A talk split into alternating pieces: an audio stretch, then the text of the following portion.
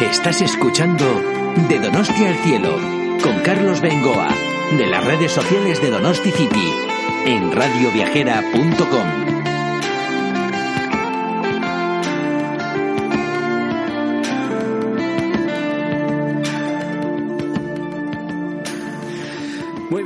vamos a hablar con un buen amigo al que muchos de vosotros es posible que sigáis en nuestro blog donosticity.org por eh, los numerosos eh, planes, actividades que nos prepara.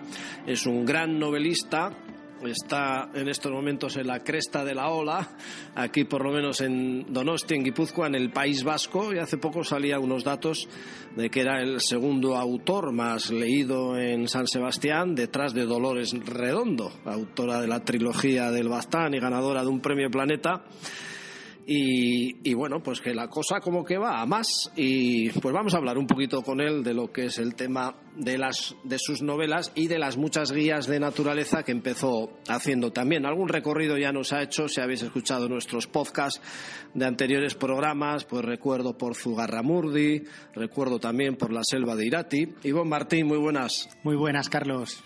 Hoy empezaste haciendo guías de naturaleza, ¿no? ¿Puede ser? Empecé, además, muchísimos años, porque yo empecé con las novelas en el año 2013, con El Valle Sin Nombre, pero con las guías de excursiones en el 2002 y desde entonces, pues eso, durante 10, 11, 12 años prácticamente, me dediqué exclusivamente a las guías de naturaleza unas guías muy interesantes para conocer nuestra tierra, donde hay muchísimos detalles. Eh, yo no sé si nuestra tierra, no solo San Sebastián, Guipúzcoa, pues las provincias de alrededor, porque en hora hay 20, estás en coche en muchos sitios, eh, pues se podría llegar al centenar de guías igual. Jo, la verdad es que yo creo que podría ser, ¿no? La verdad es que tienes tanto por, por y además en cualquiera de nuestros montes o de nuestros valles, eh, bueno, es que das una patada y sale un caminito, ¿no? Un caminito antiguo que seguían, pues, los, los arrieros que, que unían los pueblos en su día y, la verdad es que uniéndolos, pues, pues, pues encuentra rincones fascinantes. Bueno, de ahí has pasado a las eh, novelas de terror muy afamadas en San Sebastián. Ya hemos dicho que eh, son eh, que Ivo Martín es el segundo autor más leído por Dolores Redondo, lo cual estos datos ya va a la cosa seria, ¿eh?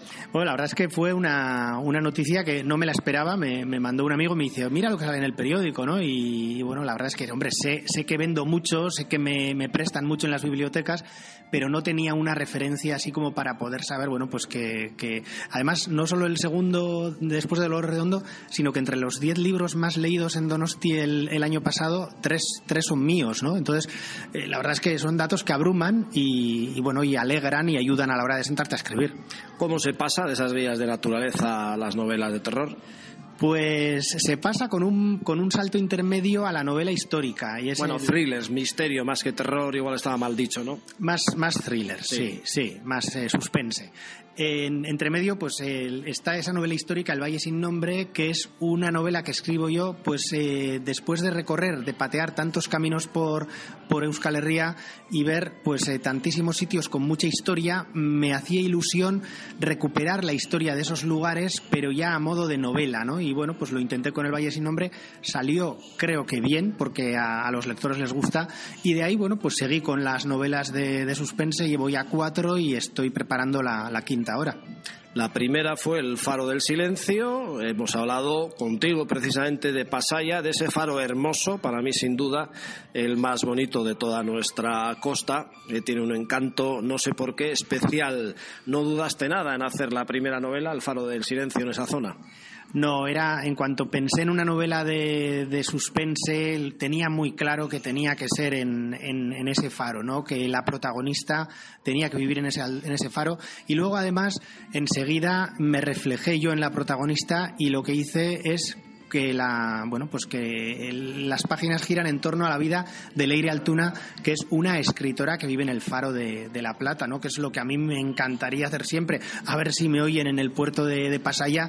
Eh, no sé le preparan un destino nuevo al farero que esté ahora y bueno y me, me buscan acomodo allí. Yo creo que mira podría escribir de maravilla. Pues mira es un sitio donde me encantaría pasar una temporada en un faro. Alguna vez lo he escrito por algún sitio no sé si se puede llegar a hacer o si incluso se puede visitar visitar por dentro, pues para ver cómo vive un farero, o si ya esas cosas han quedado para la posteridad, porque ahora todo va mecanizado en algún sitio, ¿no? A ver, la, a nivel de, del el funcionamiento de los faros ya están todos, yo creo que todos los de la península ibérica mecanizados, ¿no? Pero todavía quedan faros habitados, como es el de, el de La Plata, el de Igueldo. En, en Guipúzcoa no hay ningún otro habitado. Todos los demás están automatizados y deshabitados, ¿no? Y de hecho están en un estado, bueno, pues que, que claro, al final requieren dinero para, para, pues para mantenerlos y falta el dinero, ¿no? Porque son muchos los faros que hay, todos dependen de la autoridad portuaria de, de Pasaya y me consta que la autoridad portuaria está haciendo lo posible pues para buscarles algún uso, eh, pues bien hostelero, terciario, para bueno, pues que se puedan mantener, ¿no? Porque es una pena que estén esos edificios en lugares tan espectaculares y edificios tan emblemáticos y que estén pues en el estado que están. Bueno, de ahí pasaste a la fábrica de las sombras en Orbaiceta, lugar mágico y misterioso como pocos, eh, que se está igual dando a conocer más, no sé si a raíz de tu libro, quiero creer que no de los artículos que hayamos hecho nosotros en nuestro blog.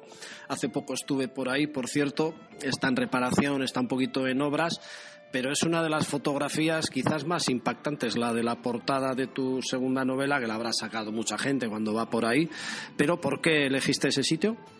También eh, pensando, quería un lugar, quería un pueblo en el que todo pudiera ocurrir entre solo 10, 12 habitantes, ¿no? Que pudiera el lector conocer a todos, eh, que no hubiera ni un solo habitante al que no conociera y que todos, en cierto modo, pudieran ser sospechosos. Entonces, pensando, pues rápidamente, es que no tuve que pensar mucho, ¿no? Conocía la zona y pensé en esa selva de Irati que en invierno es eh, absolutamente opresiva porque pues toda esa belleza que tiene en otoño o en primavera o en verano la pierde en invierno cuando pues está totalmente desnuda de hojas y desnuda de, vida prácticamente y, y, bueno pues ese pueblo ese barrio de la, de la fábrica de Orbaiceta en el que yo creo que en el, en el libro hablo de 10, 12 habitantes, pero en realidad si son 4 o 5, porque hay unos queseros, hay el señor que vive en la iglesia que es ganadero y hay unos que tienen una pequeña casa rural que abre a temporadas, o sea, no creo que haya mucha más gente, ¿no?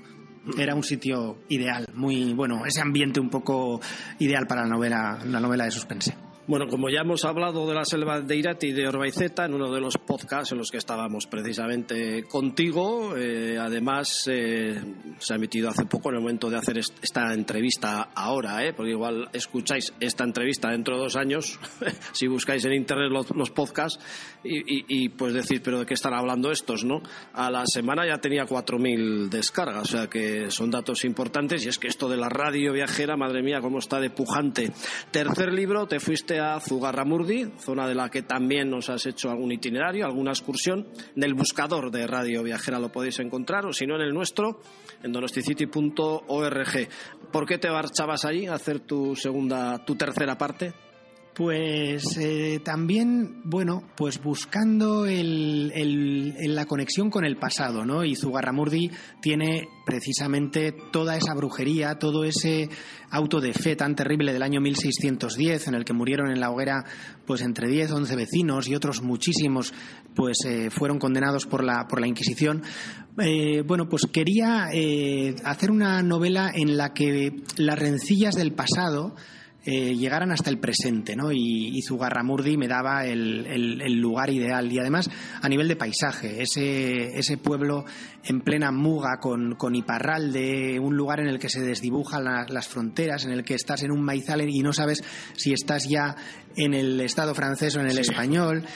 Todo, todo en sí me daba un bastante juego, ¿no? Y me pareció también, es otra vez uno de esos lugares en los que no dudé para, para enclavar ahí la novela. Es un paisaje fantástico. Mira, algún bloguero precisamente de Radio Viajera estuvo este verano conmigo, les marqué unos itinerarios y no valoraban el ir a la zona de Zugarramurdi, eh, Sara, Skain, todos estos pueblitos preciosos tan cercanos de San Sebastián y bueno, volvieron encantados, no se imaginaron lo que vieron allí, de esos paisajes de colinas bajas, además debieron pillar un atardecer de estos memorables que siempre ayuda, ¿no? Porque luego volver por la costa de San Juan de Luz en Daya, por toda la corniche, ya estáis apuntando eso para vuestros planes.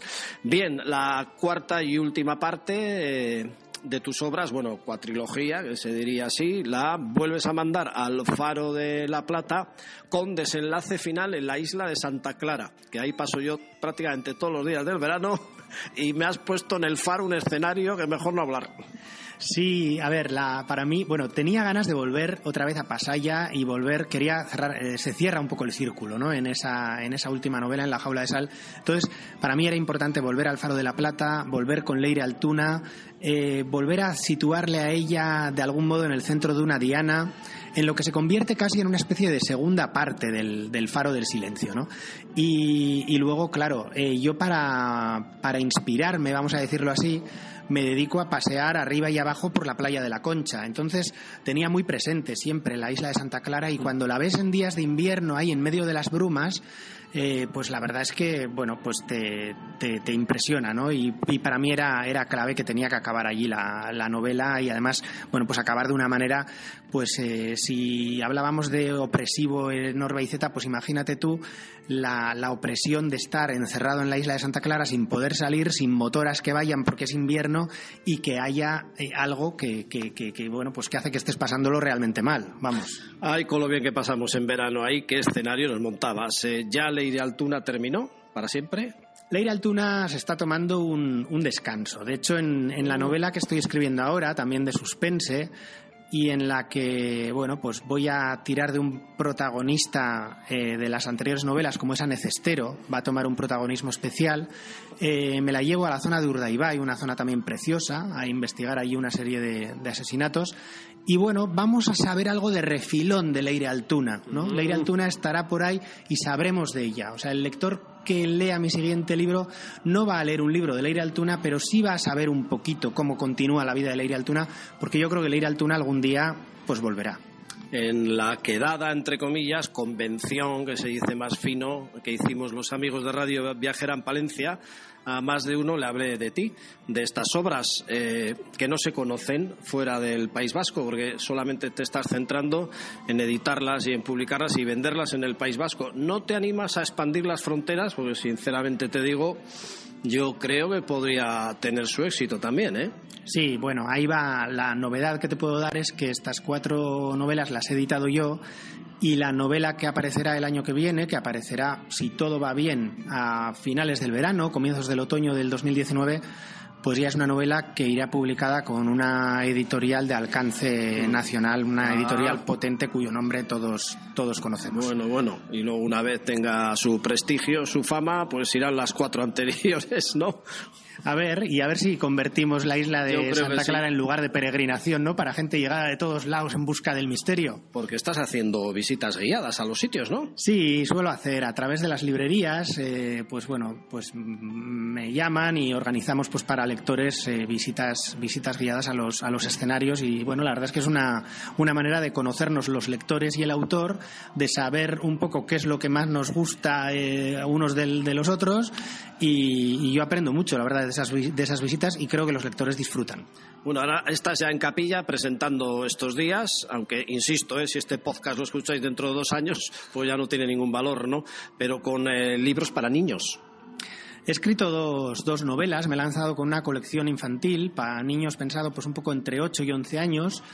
Se titulan, la colección se llama Onin, de, bueno, viene del nombre de Onincha, un nombre euskaldún, y bueno, pues es la, son las aventuras de unos, unos mellizos con su cuadrilla de amigos, bueno, pues en la primera aventura eh, van a ir a la isla de Ízaro en Urdaibai y bueno, pues a, soñar con un encuentro con los piratas y tal y cual, con Sir Francis Drake, el pirata que, asoló aquellas tierras hace, hace ya varios siglos.